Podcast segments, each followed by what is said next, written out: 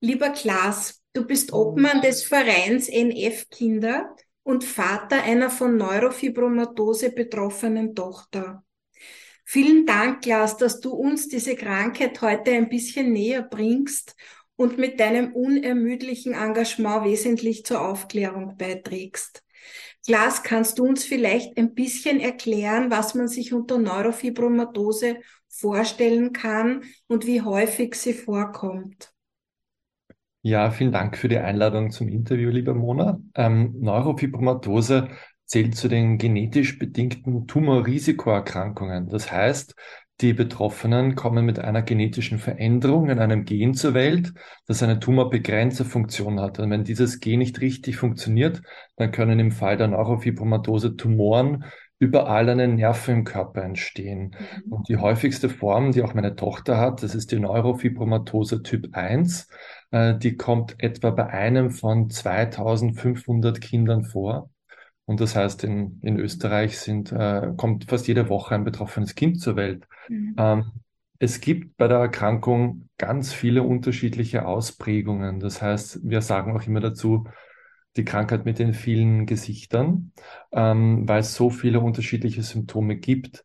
Ähm, und äh, dadurch ist es sehr schwer äh, zu managen und braucht eben ein großes interdisziplinäres Team, das eng miteinander zusammenarbeitet, weil je nach Symptom, das eben auftritt, nicht nur Tumoren, sondern leider auch häufig Knochenveränderungen, also orthopädische Probleme, sehr häufig auch neurokognitive äh, Störungen wie ADHS oder Lernschwierigkeiten mhm. oder auch autistische Teilspektrumsstörungen. Äh, allein in diesem neurokognitiven Bereich gibt es ganz viele verschiedene Ausprägungen.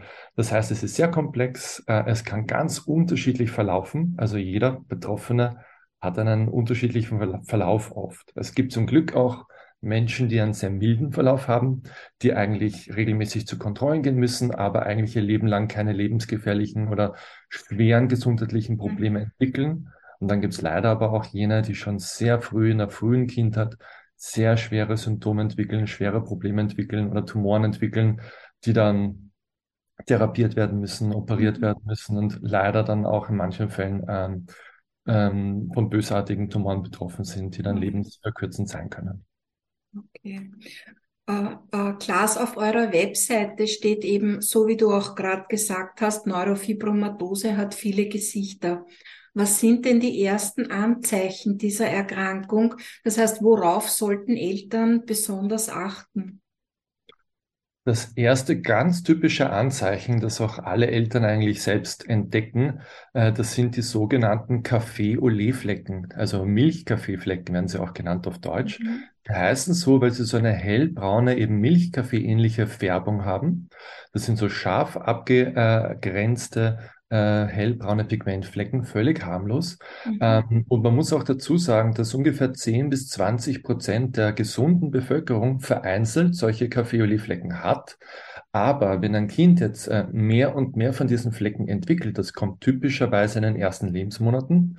Äh, und mhm. sobald ein Kind mehr als sechs dieser Flecken hat, die mindestens fünf Millimeter groß sein müssen, damit sie als Diagnosekriterium gelten, Spätestens dann sollte man einen Spezialisten, eine Spezialistin aufsuchen und sollte auch ein Gentest veranlasst werden, weil man dann recht früh schon ähm, mit einer hohen Wahrscheinlichkeit sagen kann, aha, ja, wir haben im Gen eine Veränderung gefunden.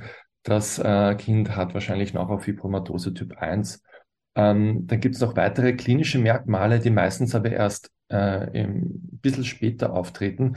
Das sind zum Beispiel Lischknötchen, das sind so äh, Hämatome auf der Iris, auch harmlos, sind so braune Flecken auf der. Iris. Ähm, die kommen meistens so im, im im Kindergartenalter, im Vorschulalter dazu. Ähm, auch sehr häufig und typisch ist das sogenannte Freckling. Das sind so Sommersprossenartige Flecken im Axillarbereich, also in der Achselgegend oder in, auch in der Leistengegend häufig. Mhm. Und, ähm, und dann noch zu den Diagnosekriterien zählen die kutanen Neurofibrome, das sind gutartige Tumoren auf der Haut, die so an den Hautnervenenden entstehen, die niemals bösartig werden, aber leider halt ähm, kosmetisch sehr beeinträchtigend sein können, weil sie mhm. einfach nicht schön ausschauen auf der Haut und manche leider sehr viele davon entwickeln. Ähm, das sind so die, die typischen Merkmale. Natürlich, wenn man jetzt weiß, in der Familie gibt es schon eine Geschichte, Vater oder Mutter sind selbst betroffen, dann äh, ist das natürlich äh, auch ein Diagnosekriterium, ähm, weil man weiß, dass ungefähr ein 50-prozentiges Risiko besteht, wenn ein Elternteil betroffen ist, dass auch das Kind diese Veränderung im Gen äh, vererbt bekommt. Mhm. Das ist sehr wichtig, weil du sagst, wenn man es frühzeitig äh, entdeckt, dass auch die Kinderärzte sehr aufmerksam sind, weil viele Eltern haben ja keine Ahnung, dass es diese Erkrankung gibt. Das heißt, wichtig ist, dass man aufklärt, dass man das wirklich laut sagt, wie, äh, woran man das erkennen kann, damit man wirklich frühzeitig äh, schon etwas tun kann. Ist NF eigentlich heilbar? Leider momentan ist NF nicht heilbar, ähm, weil eine Heilung würde bedeuten, man kann diese genetische Veränderung, die an jeder Zelle des Körpers mhm. quasi angelegt ist, äh, reparieren, also quasi heilen, verändern. Ähm, das heißt, das wird sicherlich irgendwann einmal möglich mhm. sein. Der Weg dazu ist eine Gentherapie. Genetische, und da laufen, ja. Genau, da laufen auch schon erste äh, äh, Studien, erste Arbeiten, äh, ähm, also basiswissenschaftliche Arbeiten dazu in verschiedenen Laboren auf der Welt. Aber wie lange das noch dauern wird, ist ganz schwer abzusehen, weil das NF1-Gen ist eines der größten menschlichen Körper und ist extrem komplex. Das Protein, das produziert wird, ist auch ganz, ganz ein komplexes äh, ähm, ein Protein. Was man jetzt im Moment versucht, ist eben die verschiedenen Symptome, vor allem die Tumoren, behandelbar zu machen. Und da ist vor äh, zwei Jahren ein ganz großer Durchbruch gelungen. Da ist für, für einen äh, speziellen Tumor bei der NF1, den plexiformen Neurofibromen, ein Medikament zugelassen worden für Kinder und Jugendliche. Äh, wenn die eben so ein plexiformes Neurofibrom haben, das eben enorm groß sein werden kann, das oft auch starke Symptome verursacht, wie chronische Schmerzen, auch kosmetische Beeinträchtigungen, Funktionsstörungen, kann auch wirklich lebensgefährlich sein. Und man weiß auch, dass ungefähr 10 bis 15 Prozent dieser plexiformen Neurofibrome äh, übers Leben gesehen auch bösartig werden und entarten. Mhm. Und da ist jetzt ein erstes Medikament auf den Markt gekommen, auch jetzt mittlerweile in Europa zugelassen. Und das ist natürlich ein ganz großer Meilenstein. Und wir hoffen, dass ähm, derselbe Wirkstoff auch bei anderen äh, Tumoren der NF1 äh, Wirkung zeigt. Und das wird gerade in mehreren klinischen Studien untersucht. Und ich bin recht hoffnungsvoll und optimistisch, dass in den nächsten Jahren äh, weitere Zulassungen kommen werden und mehr und mehr Symptome dann besser behandelbar werden. Aber wie gesagt, eine Heilung ist das dann noch nicht. Mhm. Und wie wird es derzeit behandelt und wie sieht denn der Alltag für die Betroffenen aus? Also das kommt ganz auf den Verlauf an. Es gibt, wie gesagt, manche Kinder, die, denen man gar nicht anmerken würde, äh, dass sie betroffen sind, weil sie eigentlich völlig normal äh, ausschauen, bis auf die braunen Flecken auf der Haut, aber die sieht man unter, unter der Kleidung meistens gar nicht und sie können sehr dezent sein. Ähm, und dann gibt es eben Kinder, die ganz unterschiedliche Symptome entwickeln. Zum Beispiel eben äh, können diese plexiformen Neurofibrome schon wirklich von Geburt an äh, angelegt sein und sehr früh schon symptomatisch werden. Da muss man dann schauen, ja, kann man sie operieren? Äh, das ist dann meistens äh, das Mittel der Wahl, aber leider sind die manchmal so äh, ähm, ungünstig gelegen, dass man äh, schwer operieren kann oder nicht wirklich die vollständig entfernen kann. Dann kommt eben dieses Medikament zum Einsatz.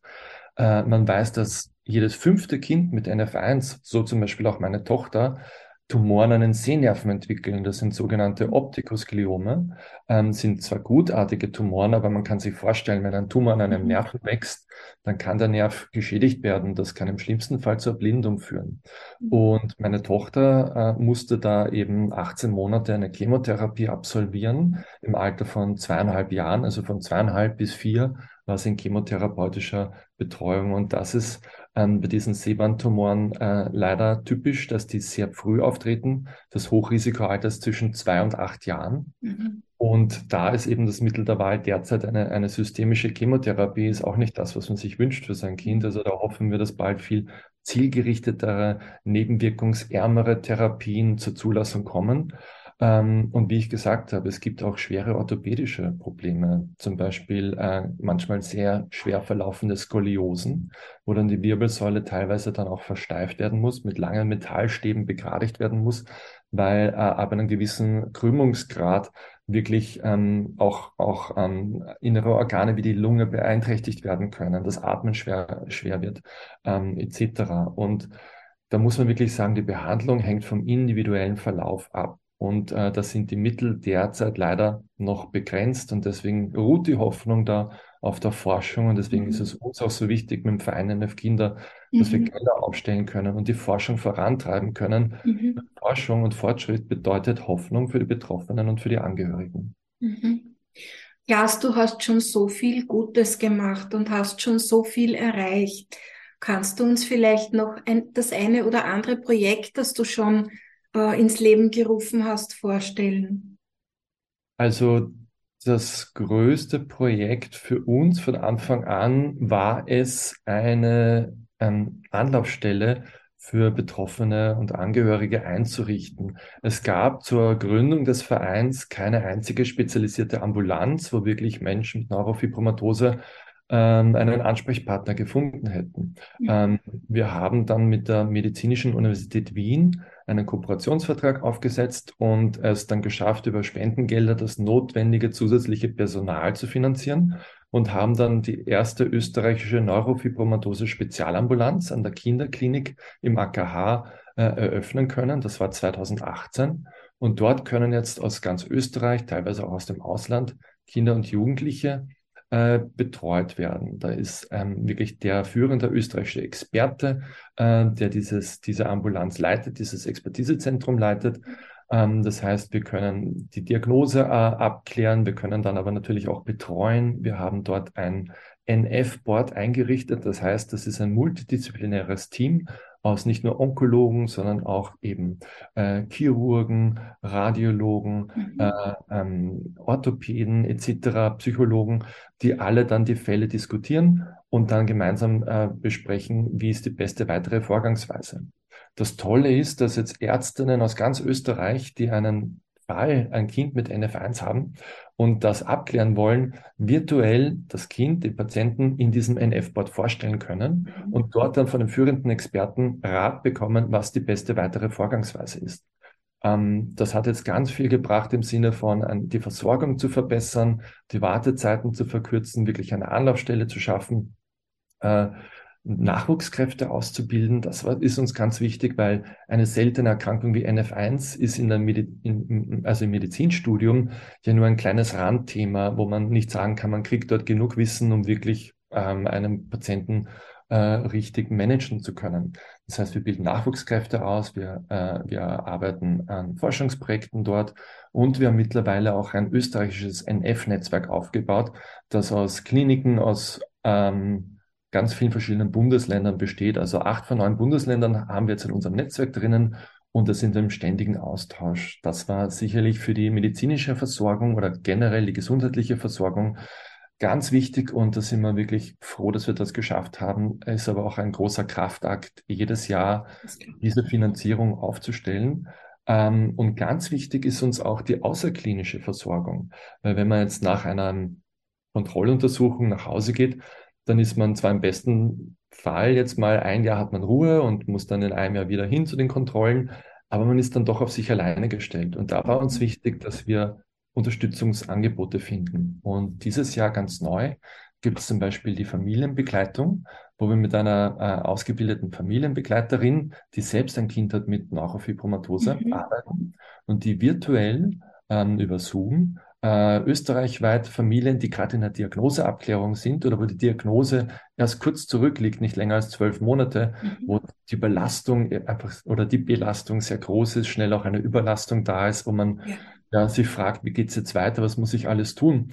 Da ist eine Unterstützung ganz wichtig, weil wenn die Eltern da nicht auch aufgefangen werden und Halt bekommen, ja sollen sie da für die Kinder da sein. Und deswegen ist das jetzt gerade ein ganz spannendes neues Projekt, wo sich, wie gesagt, aus ganz Österreich äh, Eltern hinwenden können und dann an der Hand genommen werden und durch die nächsten Schritte durchgeführt werden.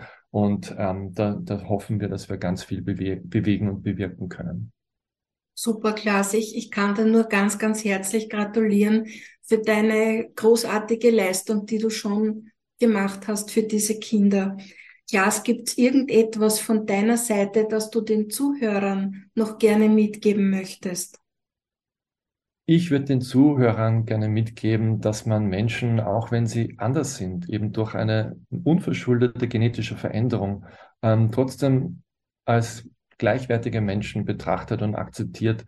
Ähm, die Betroffenen leiden sehr unter dem Stigma, mhm. weil manchmal sind sie eben äußerlich auch stark betroffen, zum Beispiel von diesen Hauttumoren. Mhm. Was wir teilweise hören von den Betroffenen, was sie erleben müssen in der Öffentlichkeit, wie sie wirklich teilweise auch, ähm, was sie sich anhören müssen, das tut mir im Herz wirklich weh. Mhm. Und da würde ich mir wünschen, dass man ja gerne fragt und die, die Menschen höflich fragt, was sie denn haben, was es denn ist, äh, die dann teilweise sicher auch gerne erklären, was es ist wenn man das respektvoll macht, dann ist es gut, weil dann lernt man etwas Neues dazu. Man lernt, dass es nicht ansteckend ist und man kommt ins Gespräch miteinander und merkt, der Mensch ist eigentlich gar nicht so anders als ich. Er schaut vielleicht anders aus, aber ist genauso ein wertvoller Mensch unserer Gesellschaft wie auch ich. Und das wäre ganz toll, wenn dieses Stigma abgebaut werden kann, mit dem die Betroffenen derzeit kämpfen müssen.